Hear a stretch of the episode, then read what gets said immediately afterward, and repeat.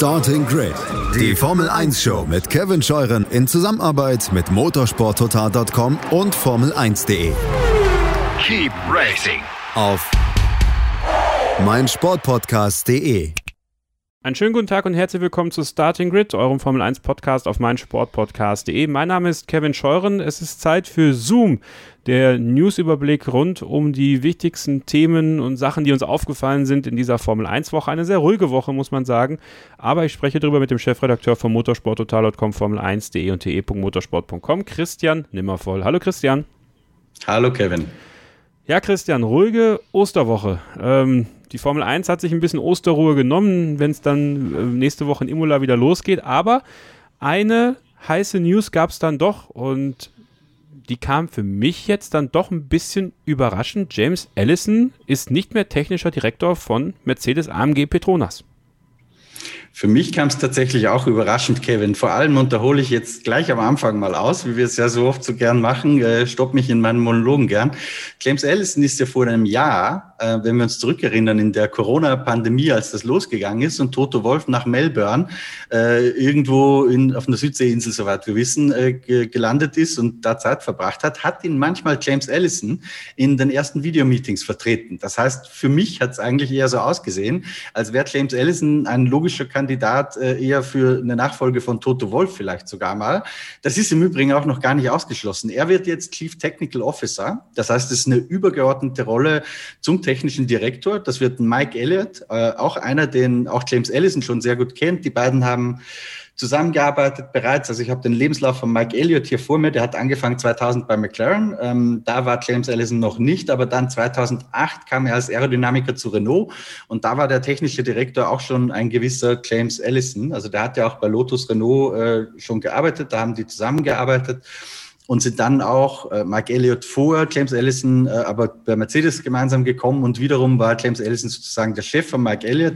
Jetzt werden beide um einen Schritt befördert. James Ellison heißt, das zieht sich aus dem Tagesgeschäft so ein bisschen zurück. Jetzt kenne ich, ich habe noch mit keinem der Beteiligten leider sprechen können. Ich kenne also nicht alle Hintergründe, aber für mich klingt es eher ein bisschen so, als würde James Ellison sagen, ich möchte eine Spur kürzer treten, vielleicht ein bisschen mehr Zeit haben auch für seine Kinder. Ich weiß nicht genau, was dahinter steckt, aber wir wissen ja, seine Frau ist vor ein paar Jahren äh, tragischerweise gestorben. Für mich klingt es ein bisschen so, als möchte er eigentlich ein bisschen weniger machen und dann auch nicht unbedingt so, als würde er jetzt der nächste logische Teamchef sein, weil das hieße wieder sehr starkes Eingebundensein ins Tagesgeschäft. Also spannender für mich, auch überraschender Wechsel. Für einen war es nicht überraschend. Für Toto Wolf, der hat nämlich gesagt, er wusste da schon länger Bescheid, dass es war eine äh, strategisch vorbereitete Entscheidung und nicht eine Kurzschlusshandlung. Das ist, glaube ich, relativ klar. Kannst du vielleicht nochmal für, kurz für die, die jetzt James Allison gar nicht so auf dem Schirm haben, vielleicht in den Podcast zum ersten Mal hören und zum ersten Mal hier auf dem YouTube-Kanal von motorsporttotal.com vorbeischauen, sagen, was James Allison für ein Typ ist, was der gemacht hat für Mercedes? Er kam, wenn wir uns zurückerinnern, da brauche ich wieder meinen Spickzettel, ich bin ja nicht so gut, was mein Gedächtnis betrifft, 2017 als technischer Direktor zu Mercedes. Wenn wir uns zurückerinnern, war das die Zeit, als das Team eigentlich am vermeintlichen Höhepunkt des Erfolgs war, als Ende 2016 das Reglement geändert wurde und wir zu diesen bulligen, breiten, superschnellen 1000 PS Autos gingen. Das war ja auch das letzte große Reformreglement sozusagen, das wir bekommen haben. Und genau zu dem Zeitpunkt ging der vorherige technische Direktor Lowe weg. Jetzt war Paddy Lowe bei Williams äh, nicht wahnsinnig erfolgreich, aber das wissen wir erst im Nachhinein. Entschuldigung, kann man sowohl im Podcast als auch im Video schneiden. jetzt war, jetzt war er nicht, nicht wahnsinnig erfolgreich. So. Aber wir dachten trotzdem, dass das möglicherweise auf die Performance des Mercedes-Teams einen Einfluss haben könnte, wenn er da weggeht. Es kam dann aber James Allison, der hatte zuvor bei Ferrari seinen Job als technischer Direktor niedergelegt, eben weil diese Tragödie mit seiner Frau passiert ist und weil er gesagt hat, ich möchte zurück nach England, äh, ich möchte mich besser um meine Kinder kümmern können. Und da ist der, der Job bei Mercedes dann ganz gut Hand in Hand gegangen mit dieser tragischen Privatsituation. Und das, was beeindruckend ist, finde ich, und das war auch das erste Mal, wo man dann sagen muss, das war jetzt nicht mehr das Erbe von Ross Braun, der das sozusagen alles in die Wege geleitet hat, mit diesen frühen Ressourcenumstellungen auf 2014, auf das neue Hybridformat, sondern da hat dieses Team Mercedes wirklich zum ersten Mal gezeigt, auch wenn man äh, handelnde Personen an der Spitze des Managements austauscht, bleibt der Erfolg bei dem Team. Und da hat James Ellison als Nachfolger von Paddy Lowe eine sehr wichtige Rolle eingenommen. Aber nichtsdestotrotz, äh, der Kollege Tobi Grüner äh, von Automotor und Sport hat es auch getwittert heute.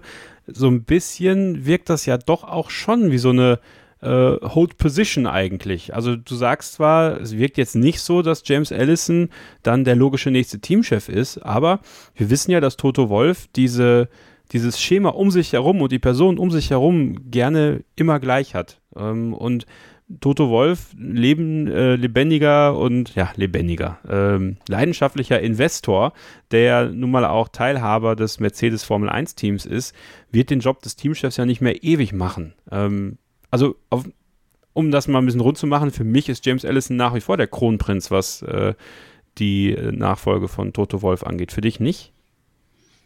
Ich habe das Gefühl, stand heute tatsächlich nicht, aber gleichwohl können wir darüber eh nur spekulieren. Ja, also es kann auch gut sein, dass man jetzt sagt, äh, liebe Claims, gehst aus dem Tagesgeschäft raus, machst dir ein, zwei Jahre ein bisschen ruhiger, kannst dich wieder um deine Familie kümmern, ein paar Hobbys machen und dann steigst wieder voll ein in der Rolle des Teamchefs, weil er bleibt ja in diesem Mercedes-Universum. Auch als Chief Technical Officer wird er da das heißt voll eingebunden ins Tagesgeschäft eben nicht mehr, aber er wird alles mitkriegen, was da ist. Sollte er wirklich in einer anderen Position zurückkehren, auch ins Tagesgeschäft wieder, müsste er sich also nicht erst neu einlernen. Also ich glaube, man hält sich auf jeden Fall alle Möglichkeiten frei. Von dem her würde ich das auch nicht ausschließen. Mein Bauchgefühl sagt, James Ellison ist da eher jetzt nicht der richtige Kandidat dafür. Vielleicht liege ich aber auch komplett falsch, weil wenn wir uns zurückerinnern, hat Toto Wolf letzten Sommer ja schon mal gesagt, er hat da schon jemanden im Kopf der das eines Tages machen könnte. Und wenn ich mir jetzt so die Kandidaten überlege, ist zumindest im aktuellen Mercedes-Team James Ellison wahrscheinlich schon der Einzige, der dieses Profil hat, auch den Posten als Teamchef machen zu können. Also, ja, machen wir es kurz. Man kann nur spekulieren drüber. Ich glaube, sie, sie halten sich sehr viele Avenues offen gerade. Lewis Hamilton, äh, das nächste Thema, ähm, ja, hält sich auch alle Avenues offen, wenn man so will, alle Avenues zur Weltmeisterschaft in gewisser Weise. Also äh, man hat wieder das Gefühl, dass ja, alle an ihn vorbei müssen, wenn sie wirklich Weltmeister werden wollen. Und ich finde es da ganz interessant, mal zu beobachten und das fand ich ganz nett eigentlich, diese Woche so ein paar Interviews zu lesen, ein paar ähm, Artikel auch auf Formel1.de, motorsporttotal.com, äh, wie andere so über Lewis Hamilton sprechen. Und äh, wir hatten ja bei uns bei Starting Grid vor kurzem Mario Andretti da, der ja herausgestellt hat, dass Lewis Hamilton äh, sportlich über alle Zweifel erhaben ist. Über das, äh, den politischen Aspekt hat er auch gesprochen, hat sehr viele Kontroversen erzeugt. Aber was das Sportliche angeht, äh, ich habe jetzt bei euch gesehen, Pedro de la Rosa, ähm, ja, ehemaliger ähm, McLaren Mercedes Testfahrer, der ja auch in gewisser Weise mit ihm auch zusammengearbeitet hat, der ist auch ziemlich begeistert von Lewis Hamilton.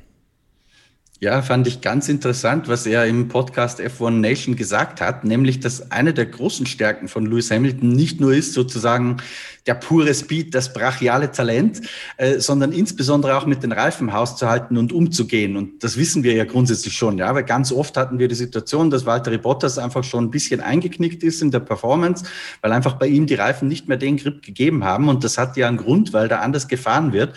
Und Pedro de la Rosa hat das sehr im Detail erklärt und hat gesagt, der Fahrstil von von Lewis Hamilton ist einfach eins der Geheimnisse, warum er äh, nicht so darauf angewiesen ist, auf den, auf den Abbau der Reifen oder beziehungsweise warum er nicht so drunter leidet wie vielleicht andere Fahrer, weil äh, Lewis es schafft, sehr viel Geschwindigkeit in die Kurve mit reinzunehmen. Äh, ich mutmaße, das hat er nicht explizit gesagt, aber ich mutmaße, indem er sehr spät bremst.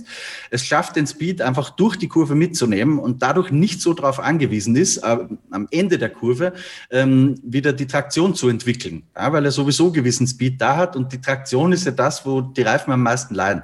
Das heißt, wenn du einen Fahrstil hast, der darauf aufbaut, dass du dich irgendwie über die Kurve nudelst ähm, und dann einfach möglichst schnell aus der Kurve wieder rauskommst, dann äh, funktioniert das mit äh, perfektem Grip, mit äh, frischen Reifen am besten. Aber Hamilton ist wohl einer, und das fand ich sehr spannend an der Aussage von Pedro de la Rosa, der damit auch ganz gut umgehen kann und vielleicht ein bisschen besser als andere. Passt also, wenn er sagt, Bono Matthias Argon, dass es eigentlich nur Code ist für eigentlich fühle ich mich ganz wohl und ich könnte noch 50 Runden weiterfahren. Und wenn es bei den anderen auch so ist, dann geil für mich, ja. Ja, ja ich finde das ja interessant. Ne? Also ähm, dieser Aspekt von Lewis Hamilton, ich finde, der der kommt auch immer mehr zur Geltung. Also es gibt immer mehr Rennen, wo er zeigt, wie gut er mit den Reifen umgehen kann. Und wir haben ja äh, wenige taktische Elemente, die es tatsächlich gibt. Das sind halt die Reifen äh, während eines Rennens. Und ist das dann etwas, wo du sagst, da kann selbst ein Max Verstappen, der ja für viele der, der logische einzige Konkurrent wirklich um den Weltmeistertitel ist, ähm, noch lernen? Also würdest du sagen, dass Max Verstappen da Schwächen in Anführungsstrichen hat?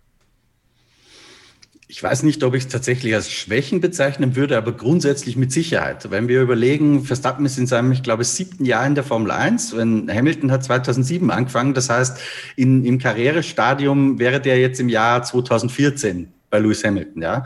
Und ich habe auch gerade, äh, bevor wir die Aufnahme hier gestartet haben, Kevin, den Beyond the Grid äh, Podcast mir angehört mit den äh, vier Mercedes Boys, wie sie es genannt haben, wo sie auch sagen, der Lewis, der zu uns kam, ist ein ganz anderer als der, den wir heute haben. Im Sinne von damals war Hamilton Brechstange raus, möglichst jedes Rennen gewinnen. Und heute ist er viel, viel überlegter. Denkt schon beim ersten Rennen der Saison in der ersten Runde drüber nach, wie werde ich Weltmeister und nicht zwingend, wie komme ich jetzt sofort an dem Typen da vor mir vorbei. Ähm, ich glaube, dass da auch Max Verstappen schon sehr viel gelernt hat in der Hinsicht und dass er für sein Alter auch schon extrem weit ist. Aber der Lernprozess endet nie. Und Lewis Hamilton hat ihm da einfach ein paar Jahre voraus, hat ihm vor allem auch sehr viel Erfahrung voraus. Gerade wenn es darum geht, auch was wir vorhin besprochen haben über Fahrstil. Hamilton hat schon so viele verschiedene Reglements durchgemacht in seiner Karriere, dass du, glaube ich, nicht nur lernst, wie du dich jetzt aktuell auf ein Reglement einstellst, sondern dass du auch den Prozess, sich auf was Neues einzustellen, einfach irgendwie ein bisschen verinnerlichst. Dass du durch Veränderungen im Reglement, durch Veränderungen von einem Auto zum nächsten einfach nicht mehr so aus der Ruhe gebracht wirst, dass du sagst, okay, funktioniert jetzt vielleicht nicht so gut. Wenn ich spät in die Kurve reinbremse, muss ich mir was überlegen. Ich glaube, das kannst du einfach nur mit Erfahrung haben. Und das ist ja ein bisschen so bei allem im Leben, oder? Ja. Ähm, dass du sagst, wenn du geduldig bist, dann wirst du einfach immer besser in dem, was du tust. Vor allem dann, wenn du es schaffst, dass gleichzeitig nicht die Leidenschaft dafür abbaut. Und da wird Max Verstappen sicher auch noch besser werden. Und ein guter Rotwein. ja, und etwas, was ich gelernt habe, äh, nicht so verbissen zu sein. Also das ist ja, das passte dann genau zu dem, was die, was die vier Mercedes-Jungs bei Beyond the Grid gesagt haben, was aber auch mein Eindruck von Max Verstappen ist, dass er wesentlich weniger verbissen ist auf den Erfolg schon.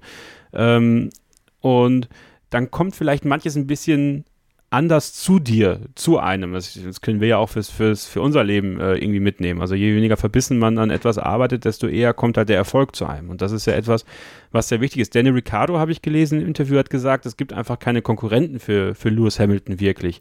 Fand ich ein bisschen krass, weil es gibt ja durchaus Fahrer, äh, die in der Lage sind, äh, Lewis Hamilton Paroli zu bieten, vielleicht nicht über eine ganze Saison. Also auch da kann man natürlich wieder die Fußballanalogie äh, wählen. Du kannst den FC Bayern vielleicht in einem Wochenende schlagen, aber über 34 Spieltage wird es halt für viele schwer. Ähm, ist es nicht eigentlich andersrum, dass Mercedes einfach keine äh, Konkurrenten hat? Da bin ich näher bei dir als bei der Aussage von Daniel Ricciardo, die er in einem sehr spannenden Interview bei Square Mile heißt das Magazin übrigens gegeben hat ähm, und wo er sinngemäß sagt, es gibt viele Fahrer, wo er der Meinung ist oder die von sich selbst der Meinung sind, das weiß ich jetzt nicht genau, wie er es formuliert hat, dass sie Lewis Hamilton schlagen können. Ich glaube das auch, wenn Daniel Ricciardo zum Beispiel Teamkollege von Lewis im Mercedes wäre, dass der ihn durchaus an gewissen Tagen schlagen würde, wie auch Nico Rosberg das ja geschafft hat. Aber ich glaube, über die Dauer von mehreren Jahren, Nico Rosberg hat es ja zum Beispiel auch über eine ganze Saison sogar mal geschafft, mit bisschen Glück und so weiter, das müssen wir jetzt nicht zu Ende diskutieren. Ähm, aber über die Dauer von mehreren Jahren sehe ich nach wie vor noch keinen, der ihm das Wasser reichen kann. Vielleicht Max Verstappen, das ist eine Frage, die wir wahrscheinlich nie beantwortet äh, bekommen werden. Aber ja, die Aussagen von Ricciardo, glaube ich, die ich sehr spannend finde, äh, muss man auch wahrscheinlich ein bisschen vor dem Licht betrachten, dass er an, natürlich an sich selbst glauben muss. Und er kann dann ja nicht einfach äh, zähneknirschend sozusagen akzeptieren in dem Interview, ja, Luis ist der Beste und gegen den ist kein Kraut gewachsen. Ich glaube, das hängt auch ein Stück weit mit dieser Perspektive zusammen, die ein Fahrer fast haben muss und die die auch wirklich haben, glaube ich. Ich glaube nicht, dass die sich das nur einreden. Ich glaube wirklich, dass fast jeder von den 20 ähm, für sich selbst überzeugt ist, wahrscheinlich sogar Walter Bottas immer noch, äh, dass er Lewis Hamilton schlagen könnte. Wie baut man eine harmonische Beziehung zu seinem Hund auf? Puh, gar nicht so leicht. Und deshalb frage ich nach, wie es anderen Hundeeltern gelingt, beziehungsweise wie die daran arbeiten. Bei Iswas Dog reden wir dann drüber. Alle 14 Tage neu mit mir, Malte Asmus und unserer Expertin für eine harmonische Mensch-Hund-Beziehung, Melanie Lippisch. Iswas Dog mit Malte Asmus. Überall, wo es Podcasts gibt. Er hat noch eine interessante Aussage getätigt, Daniel Ricciardo, wo ich 100% mitgehen würde. Nämlich, dass ähm, die Social Media Abteilung der Formel 1. Ich würde jetzt in der krassen Wortwahl, die er genannt hat, äh, die man jetzt hier schwer wiederholen kann, ähm, nicht sehr, nicht sehr nett dem gegenüber. Ähm, würde ich jetzt so scharf nicht sein, aber die Kritik, die er äußert, dass man in die Top-Szenen der Saison 2020 von zehn Stück äh, sieben Unfälle hatte, ähm, ist äh, tatsächlich eine Kritik, die sie annehmen müssen, finde ich. Ich bin ein bisschen anderer Meinung, Kevin, und das ist auch schön. Äh, ich muss zugeben, ich habe es mir im Detail noch nicht angeschaut, aber mein Kollege Norman Fischer hat und hat mir darüber berichtet heute. Also tatsächlich war es so, glaube ich, Ricciardo hat gesagt, acht von zehn, oder? Ah, acht von zehn, oder sieben ja. von zehn, ich weiß nicht genau. Äh, tatsächlich waren es aber nur sechs. Also das ist schon ein bisschen anders, als er das transportiert. Ähm, und es ist schwierig. Also klar, Crashes sollen nicht äh, das Hauptinteresse am Sport ausmachen. Gleichermaßen glaube ich, dass wir alle nicht leugnen können, dass es gerade die kuriosen, die besonders spektakulären Szenen sind, die insbesondere die Leute für den Sport begeistern, die sich jetzt nicht ständig dafür interessieren. Also wenn die Formel 1 so ein Video macht mit den zehn Highlight-Situationen, willst du natürlich wahrscheinlich auch ein Publikum erreichen, das jetzt nicht unbedingt unser Publikum hier ist, ja, die mutmaßlich sehr, äh, sehr intensiv sich und sehr regelmäßig mit dem Thema Formel 1 auseinandersetzen, sondern ich glaube, da möchte man das gleiche Publikum erreichen wie mit Drive to Survive, also sprich meine Mama oder meine Freundin, ja, und dann catchst du die halt am ehesten mit, mit solchen Geschichten. Das kann ich schon ein bisschen nachvollziehen. Deswegen teile ich die Kritik von Daniel Ricciardo nicht unbedingt. Was ich schade finden würde, wäre, äh, wenn solcher Content äh, anderen Content verdrängt. Das sehe ich aber aktuell noch nicht. Ja, ich glaube, das kann sich ganz gut ergänzen und nebeneinander herspielen. Ähm, ja, das Video, um ehrlich zu sein, äh, über das wir gerade sprechen, habe ich mir leider, wie gesagt, noch nicht angesehen. Ich weiß jetzt nicht, ob es letztes Jahr auch äh, wirklich genug schöne Überholmanöver, Boxenfunk-Szenen gegeben hätte. Ich bin mir sehr sicher, man hätte auch 15 Szenen machen können und trotzdem bei den sechs Crashes bleiben. Dann wäre es ein bisschen ausgewogener gewesen vielleicht. Aber ja, wie gesagt, ich sehe das nicht so eng, wie es Daniel Ricciardo hier tut. Warum es auch interessant ist, was er gesagt hat, ist ja, dass er einer der größten Kritiker der Regie äh, am Bahrain-Wochenende war, als äh, Romain Grosjean seinen großen Unfall hatte, ähm, weil die Fahrer halt am Grid standen und auf dem Videowalls immer und immer wieder diesen Unfall gesehen haben. Ich glaube, dass noch das, diese Situation ein bisschen bei ihm nachgeschwungen hat und dass er sich auch deswegen ein bisschen mehr über dieses Video geärgert hat. Ich, ich wage die Theorie, äh, hätte es den Unfall in Bahrain und diese Situation, die er damals schon kritisiert hat, nicht gegeben, dann hätte er die Kritik heute wahrscheinlich auch nicht geübt. Ein Thema haben wir noch, Sebastian Vettel. Ähm, du hast ein sehr, sehr emotionales Interview mit Dr. Helmut Marko geführt. Äh, und da würde ich ganz gerne mal ganz kurz eine Stelle von einspielen. Ich war ja der Meinung, habe ich auch das gesagt, er soll sich ein Jahr Auszeit nehmen, soll sortieren, soll sich selbst fragen, was er will.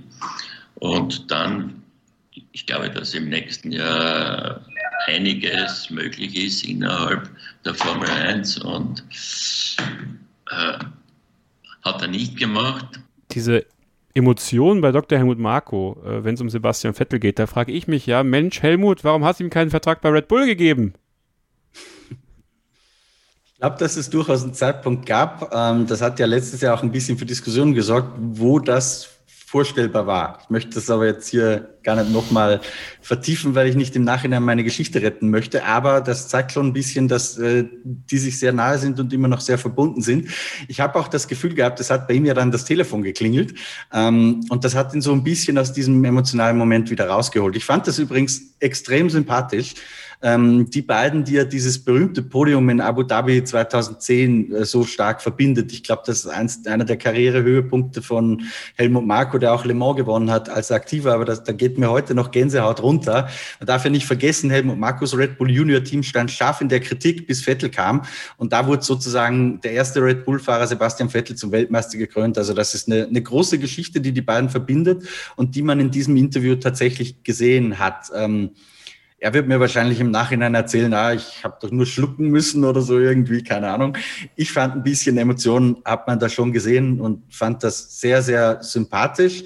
Ähm, und bin auch der Meinung von Dr. Marco, dass Sepp vielleicht eine Auszeit irgendwie ganz gut getan hätte, weil im Hinblick aufs nächste Jahr hätte sich anschauen können, was mache ich, hätte sich auch klar werden können, äh, was will ich mit meinem Leben überhaupt anstellen, will ich überhaupt nochmal einsteigen. Äh, er hatte, macht ja jetzt auch äh, mit Biobau und so, ja, das hätte dann vielleicht schon intensiver machen können und dann sagen, so passt, ich steige jetzt wieder ein oder auch nicht. Aber gut, wie es ist, ist es. Jetzt ist es anders. Ähm, jetzt sitzt er im Aston Martin und ich glaube immer noch, es wird besser, als die meisten denken. Schauen wir mal. Imola ist eh schon bald. Was sagt das über Mattia Binotto aus, dass er ähm, sich hat hinreißen lassen äh, zu einem Kommentar aller, jetzt können wir endlich auf beide Fahrer zählen? Fand ich unnötig, Kevin. Ja. Ich weiß nicht, da würde mich auch deine Meinung interessieren. Ich fand es ein bisschen unnötig, weil man ja schon wusste, letztes Jahr ist mit Sebastian Vettel die Trennung nicht allzu glücklich gelaufen. Und wenn man äh, wirklich menschliche Größe hätte, finde ich, dann würde man sich jetzt solche Nachtritte sparen, weil ich meine, es hat ja jeder gesehen. Und so gesehen ist die inhaltlich richtig. Ja? Ähm, es hat ja jeder letztes Jahr gesehen, ähm, dass es mit Vettel halt nicht so geklappt hat, aus welchen Gründen auch immer. Aber ich glaube, äh, größer wäre es gewesen, wenn man sich das jetzt einfach sparen würde, weil, und das sollte man bei aller Kritik, die es vielleicht auch aus Italien an Sebastian Vettel gibt, der ist, glaube ich, der Ferrari-Fahrer mit den dritten Siegen oder den drittmeisten Siegen in der Ferrari-Geschichte nach äh, Michael Schumacher und Niki Lauda. Also das ja, kann man auch anders handhaben, wenn man Größe zeigen möchte. Das ist in dem Fall meiner Meinung nach nicht passiert.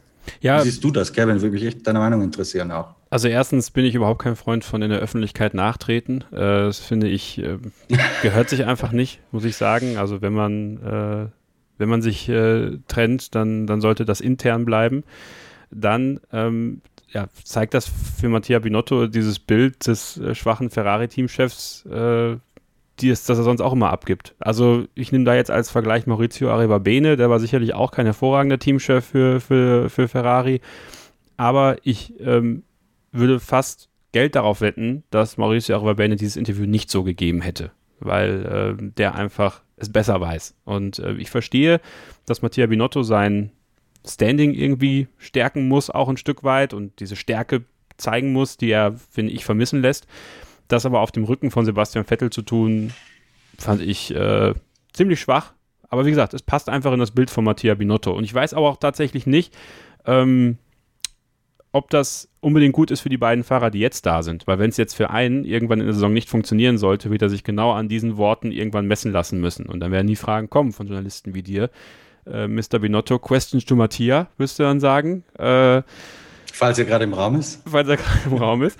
ähm, was ist los? Also jetzt kannst du dich auch nicht auf die beiden Fahrer verlassen. Was machst du denn jetzt? Also nimmst du die Worte dann zurück oder was machst du dann? Also ich finde das immer sehr schwierig, weil man wird an diesen Worten dann halt auch irgendwann in Zukunft immer gemessen. Und das kommt immer zu ja. einem zurück. Das ist leider so. Eins muss man, muss man vielleicht noch schützend ergänzen, sozusagen, Kevin, wo ich mir nicht hundertprozentig sicher bin, ist, ob er das wirklich aus Kalkül gesagt hat, um nochmal nachzutreten, oder ob ihm das eher so ein bisschen rausgerutscht ist im Versuch, äh, Carlos Sainz eigentlich eher zu loben. Also das, das, das, ich möchte ihm die Bösartigkeit noch nicht hundertprozentig unterstellen, aber unglücklich in der Optik ist es auf jeden Fall. Ich denke auch. Ja, Sebastian Vettel und Aston Martin, es wird uns weiter begleiten äh, im Podcast bei Starting Grid oder auch auf äh, unserem Zoom-Format hier bei motorsporttotal.com, dem YouTube-Kanal, den ihr jetzt abonnieren solltet, die Glocke betätigen solltet, damit ihr kein Video mehr verpasst. Es lohnt sich, könnt ihr sicher sein. Ebenso natürlich gerne den Podcast abonnieren in der Podcast-App eurer Wahl oder auf meinsportpodcast.de, würde uns auch sehr freuen. Und Christian, ich würde sagen, wir machen nächste Woche an dieser Stelle hier weiter. Dann äh, steht der große Preis von der Emilia Romagna an in Imola. Und ich glaube, dann wird es auch wieder ein paar mehr Themen geben. Denn äh, die Ruhe in der Formel 1, Christian, ich glaube, die ist bald vorbei. Absolut. Und ich freue mich wahnsinnig auf den nächsten Act Red Bull gegen Mercedes. Ähm, ich freue mich auch auf Ferrari zu Hause, ob die die Aufwärtskurve bestätigen können so ein bisschen. Also ich glaube, es wird ein schönes Wochenende. Hoffentlich auch mit einem halbwegs spannenden Rennen. Da bin ich mir wiederum nicht so sicher. Aber wenn es denn zumindest im Kräfteverhältnis einigermaßen elektrisierend zugeht, dann können wir uns trotzdem darauf freuen. Und Imola 2005, ja, da hat auch gezeigt, dass ein Rennen auch spannend sein kann, ein Rennen auch spannend sein kann, wenn man nicht überholt. Alonso gegen Schumacher für die, die sich nicht dran erinnern. Ich habe ein bisschen Gänsehaut gerade bekommen, Christian, als du das gesagt hast. So, und das war's für diese Woche äh, für Zoom hier bei Starting Grid, dem Formel 1 Podcast auf meinsportpodcast.de. Wie gesagt, viele Themen waren es nicht, aber wir wollten das auf jeden Fall, äh, das was war, nochmal zusammenfassen und für euch zur Verfügung stellen. Ich bedanke mich ganz herzlich bei Christian Nimmervoll fürs Mitmachen heute. Bitte gerne.